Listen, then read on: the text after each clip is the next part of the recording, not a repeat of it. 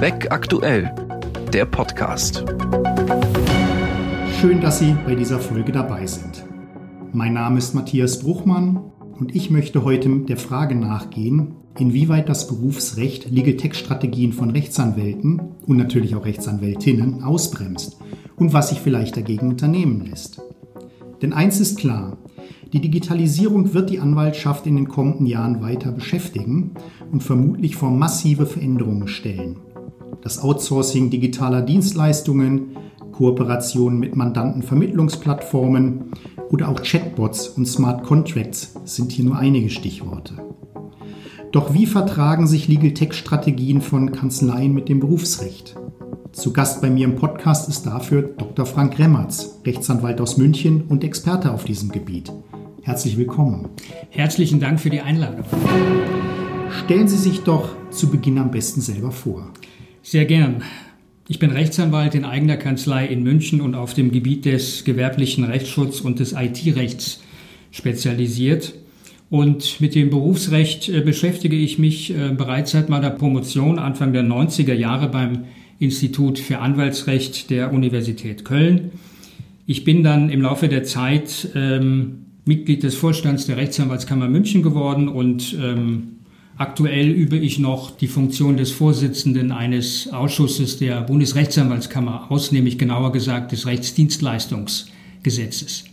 Und Sie sind Herausgeber des neu erschienenen Fachbuchs Legal Tech Strategien für Rechtsanwälte. Ja, das ist richtig. Da habe ich also die wesentlichen Ergebnisse meiner Erfahrung und auch meiner Forschungen äh, zusammen mit anderen Autorinnen und Autoren eingebracht.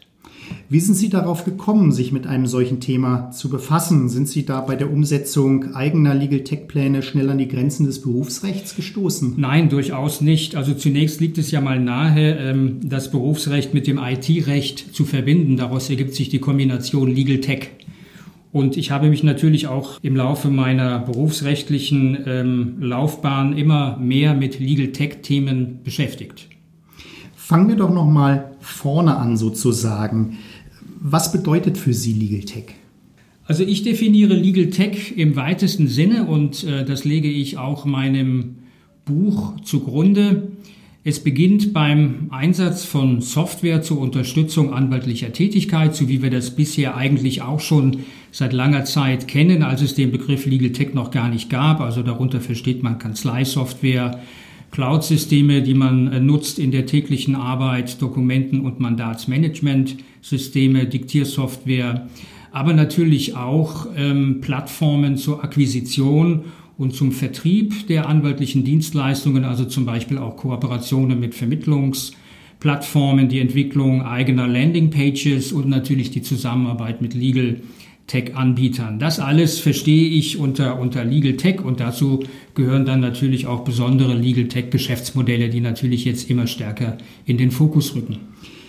Wie wird denn Legal Tech heute bereits in Kanzleien eingesetzt? Haben Sie da ein paar Beispiele für uns? Ja, man kann sagen, dass die Corona-Krise quasi als Katalysator gewirkt hat für den täglichen Kanzleiablauf, als der Rechtsanwalt praktisch über Nacht gezwungen war, die Kanzleistruktur umzustellen, also zum Beispiel ins Homeoffice zu gehen, Videokonferenzen abzuhalten, digitale Aktenführungen einzu, ähm, äh, und so weiter und so fort. Das ganze Thema Outsourcing, Telefon und Fax, das wurde ja mehr und mehr dann auch outgesourced. Das gab es zwar vorher auch schon, aber die Corona-Krise hat da quasi auch als Beschleuniger gewirkt. Das ist ein Beispiel. Weitere Beispiele sind natürlich intelligente Vertragsmanagementsysteme, die ähm, wie bisher auch äh, auf Textbausteinsystemen beruhen und automatisierte Schreiben und Schriftsätze produzieren. Das ist zum Beispiel sehr wichtig für Rechtsanwälte und Kanzleien, die sich auf die Bearbeitung von Massenverfahren oder Massenklagen zum Beispiel spezialisiert haben,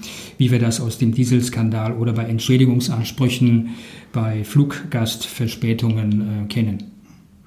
Das hört sich noch alles recht ähm, nüchtern an, will ich mal sagen. Gibt es da auch so irgendwie so ganz abgefahrene Trends, die sich abzeichnen? Ja, abgefahrene Trends will ich jetzt nicht sagen, aber es gibt zum Beispiel ein Modell, äh, da geht es um äh, den Vertrieb von Vertragsgeneratoren. Ähm, Vertragsgeneratoren ist im Moment ein ganz großes Thema im Bereich des Rechtsdienstleistungsgesetzes, aber ich kenne auch Kollegen, die selber auch die Initiative ergreifen und zum Beispiel auch Vertragsgeneratoren entwickeln, zusammen mit Programmierern und die auch über eigene Plattformen oder auch eigene Gesellschaften vertreiben wollen. Auf welche Hürden stoßen denn nun Anwälte, die Legal Tech einsetzen wollen? Naja, also zunächst muss man sehen, dass das Berufsrecht schon vieles ermöglicht. Denken wir zum Beispiel an das Outsourcing von ähm, Leistungen. Äh, da wurde eine vor einiger Zeit wurde dafür eine eigene Vorschrift, Paragraph 43 klein e Brau, eingeführt, um äh, diese Form des Outsourcing zu erleichtern. Oder ein anderes Beispiel ist die elektronische Kommunikation mit Mandanten und anderen Beteiligten zur Wahrung der Verschwiegenheitsverpflichtung ähm, wurde in der Bora in Paragraph 2 eine Vorschrift modernisiert, um das auch künftig zu erleichtern. Also es geht eigentlich schon eine ganze Menge, aber es gibt natürlich auch noch Grenzen. Und da stellt sich dann natürlich äh, die Frage, an welcher äh, Stelle man dann äh, da noch drehen muss, um Legal Tech Strategien natürlich auch künftig weiter zu ähm, erleichtern. Ein großer Bereich ist natürlich das Vergütungsrecht. Da könnte man auf jeden Fall noch ansetzen, um gewisse Dinge zu erleichtern. Und natürlich, und das ist mir vor allen Dingen auch ganz besonders wichtig, die Möglichkeiten einer Zusammenarbeit mit anderen Legal Tech Anbietern könnten aus meiner Sicht verbessert werden. Darauf kommen wir nachher sicherlich nochmal. Was ich ganz interessant finde, Sie haben herausgefunden, dass es berufsrechtlich sogar geboten ist, Legal Tech zu entwickeln und einzusetzen. Wie kamen Sie zu der Erkenntnis? Naja, das hängt von dem jeweiligen Tätigkeitsgebiet ab, aber nehmen wir mal das Beispiel der Bearbeitung von Massenverfahren. Es leuchtet ein, dass Massenverfahren wie zum Beispiel im Dieselskandal oder ähm, bei der Kooperation mit Vermittlungsplattformen. Da werden ja sehr, sehr viele Fälle, gleichgelagerte Fälle von Verbrauchern äh, massenhaft äh, bearbeitet. Und äh, es gibt in der äh, Bora den Paragraphen 5, Paragraph 5 Bora, verpflichtet einen Rechtsanwalt, die für seine Berufsausübung erforderlichen sachlichen, personellen und organisatorischen Voraussetzungen vorzuhalten. Und äh, wenn jetzt ein Rechtsanwalt oder eine Rechtsanwältin sich entschließt, diese Massenverfahren in Kombination zum Beispiel mit Vermittlungsplattformen zu machen, dann ist er natürlich auch verpflichtet, äh, dafür die ähm, Kanzleistrukturen bereitzuhalten. Und da kommt es natürlich dann auch zwingend zur Anwendung von, von Legal Tech. Wenn es ohne Legal Tech nicht geht, dann kann das durchaus auch einen Berufsrechtsverstoß nach sich ziehen. Werfen wir doch noch einen Blick auch auf Smart Contracts, die gefühlt in aller Munde sind. Auch hier zunächst mal, was ist das so ein Smart Contract? Ja, anders als der Name Smart Contracts vermuten lässt, ist es kein Vertrag, sondern eine Software. Und zwar eine Software, die vertragliche Pflichten in maschinenlesbare Codes umwandeln kann und einen Computer in die Lage versetzen kann, bei Eintritt definierter Bedingungen bestimmte Leistungen an eine Person X zu gewähren. Kurz zusammengefasst äh, kann man das unter einem Smart Contract äh, verstehen, also zum Beispiel bei automatisierten Fluggastentschädigungen. Das ist ja ein relativ ähm, standardisierter Vorgang. Ähm, da müssen halt nur bestimmte Daten eingegeben werden zu einem bestimmten Flug und auch die Verspätungsdauer und so weiter. Und wenn diese Daten dann feststehen, dann kann automatisiert sozusagen eine bestimmte, eine bestimmte Entschädigung für den Fluggast ausbezahlt werden. Oder im Falle von Carsharing-Modellen ist es denkbar und es gibt noch viele weitere Beispiele. Wie ist denn so ein Smart Contract oder die Erstellung eines solchen Smart Contracts einzuordnen? Kann man sowas als anwaltliche Tätigkeit ansehen? Ja, das ist noch nicht ausreichend untersucht und wird bisher auch in der Literatur eher stiefmütterlich äh, behandelt. Also ich bin der Meinung, dass es äh, deutliche Parallelen zur Vertragsgestaltung geht. Anstatt eben einen Vertrag zu gestalten, also anstatt äh, ähm, der, der Situation, dass ein Rechtsanwalt sich hinsetzt und nach dem Mandantengespräch einen Vertrag gestaltet, der seiner individuellen Situation gerecht wird, ist es eben so, dass sich hier ein Programmierer ähm, überlegt, wie er ähm, die Rechte und Pflichten, eine bestimmte rechtliche Situation umwandeln kann in einen Code. Und das kommt einer vertraglichen Gestaltung doch schon ziemlich nah. Und bei einer vertraglichen Gestaltung muss man sich immer die Frage stellen, ist das nicht eine anwaltliche Tätigkeit? Warum soll es das nicht sein? Nur weil bestimmte Rechte und Pflichten nicht in einen schriftlichen Vertrag umgesetzt werden, sondern stattdessen in eine Software. Hört sich plausibel an. Nichtsdestotrotz sollte eines Tages die Erstellung von Smart Contracts anders bewertet werden. Gehen uns Anwälten dann die Tätigkeiten aus? Nein, durchaus nicht. Also es gibt ja zwei Möglichkeiten. Entweder es ist eine anwaltliche Tätigkeit, dann ist es gar kein Problem für einen Anwalt selbstverständlich, das auch im Rahmen seines ähm, Anwaltsberufs auszuüben, oder es ist keine. Aber auch dann äh, ist der Anwalt nicht außen vor, sondern er kann dies dann natürlich als zweitberufliche Tätigkeit ausüben. Er kann mit einem Programmierer zusammenarbeiten. Zu den Formen der Zusammenarbeit kommen wir ja sicherlich äh, später noch. Oder er kann eine äh, separate GmbH gründen, um die zweitberufliche Tätigkeit ähm, auszuüben, zusammen auch mit Programmierern. Also er kann natürlich auch äh, ähm, bei Smart Contracts sehr viel ähm, in zweitberuflicher Hinsicht tun. Nicht zu vernachlässigen bei solch neuen Geschäftsmodellen ist dann natürlich auch die Frage der Vergütung. Welche Möglichkeiten gibt es hier oder auch welche Hindernisse? Naja, da muss man sehen, dass die Rechtsprechung eigentlich in der letzten Zeit schon sehr, sehr vieles ermöglicht hat und auch vieles liberalisiert hat. Es gibt die kostenlose außergerichtliche Beratung. Also im außergerichtlichen Bereich ist die äh, Vergütung, ja, man kann sagen, mehr oder weniger fast äh, freigegeben. Äh, es gibt die kostenlose Erstberatung, aber man kann auch andere Dinge auch kostenlos anbieten. Es gibt die Möglichkeit, Festpreise anzubieten, also im Block bestimmte Pakete zu formulieren. Also es hat sich schon eine ganze Menge getan, aber es gibt natürlich auch Grenzen.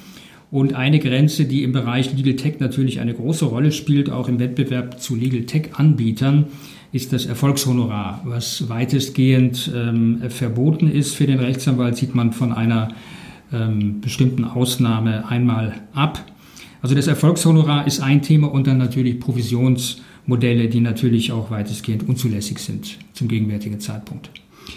Wenn ich mir überlege, mich als Rechtsanwalt mit einem Programmierer oder auch einem Startup zusammenzuschließen, spielt sicherlich auch das anwaltliche Gesellschaftsrecht eine zentrale Rolle ähm, bei der Frage, ob ich die Strategie, die ich mir vorgenommen habe, umsetzen kann oder nicht.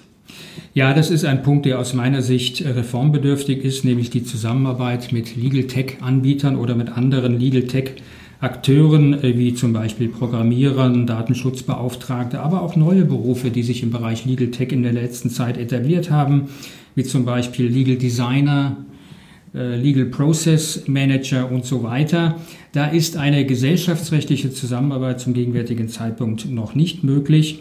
Und hier meine ich, äh, dass wir hier zu einer Reform, zu einer Öffnung für diese Berufe kommen sollten, vor allen Dingen ähm, was die Bürogemeinschaft angeht.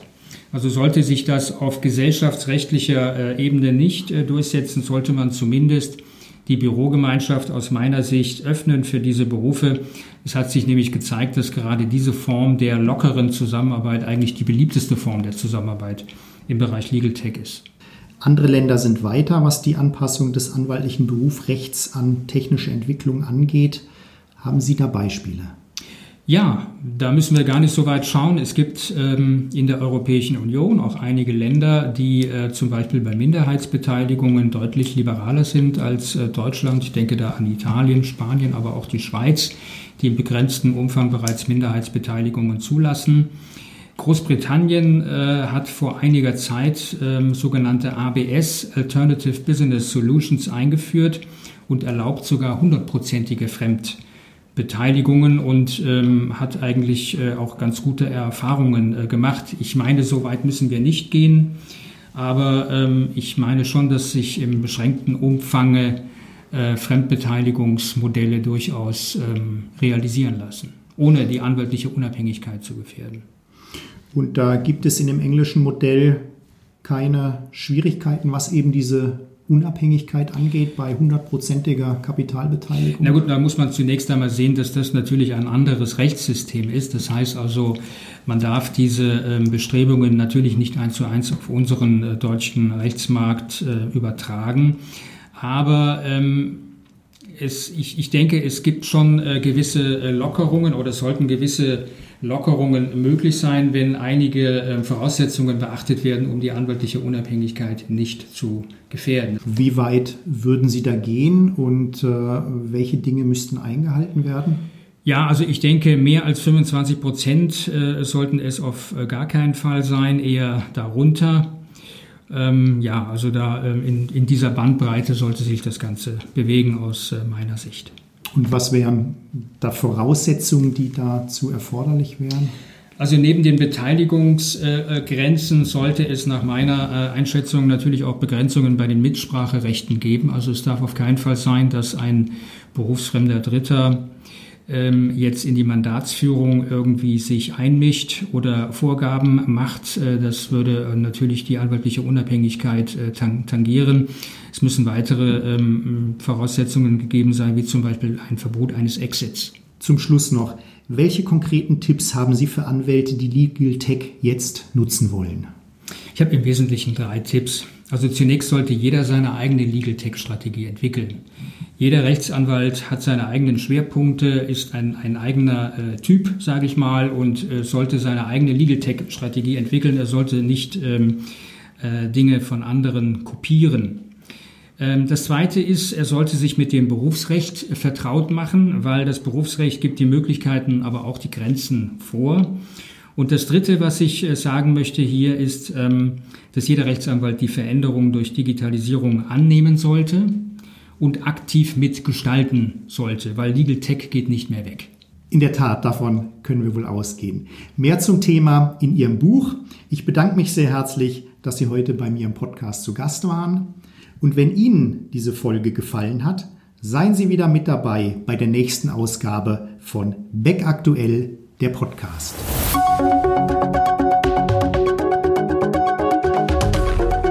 Das war Beck Aktuell der Podcast.